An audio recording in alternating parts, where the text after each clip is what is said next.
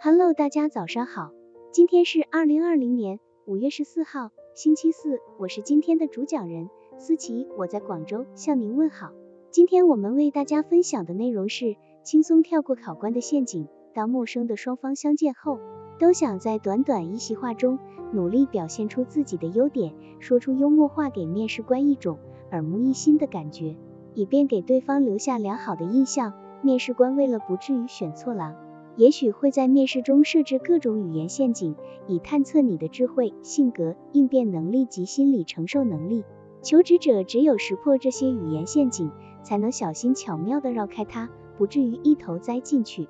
一位男子来到一家艺术品商店求职，老板问道：“你有经验吗？”“哦，有的。”男子坚定地说：“如果我们不小心把一只贵重的花瓶打碎了，你说会怎么办？”老板在给年轻人设陷阱，看看男子如何应对。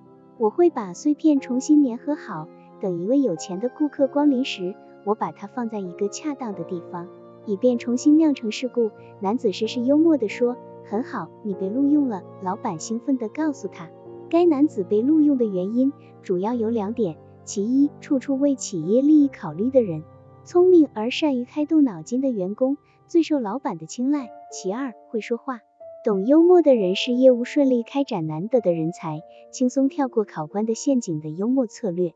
在这则幽默对白中，老板通过假设条件对应聘者进行了刁难，但这位应聘者幸运的是。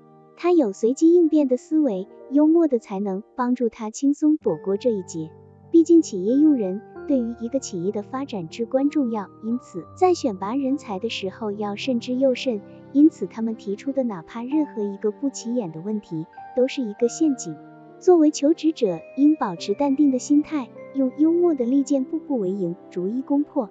好了，以上知识就是我们今天所分享的内容。如果你也觉得文章对你有所帮助，那么请订阅本专辑，让我们偷偷的学习，一起进步吧。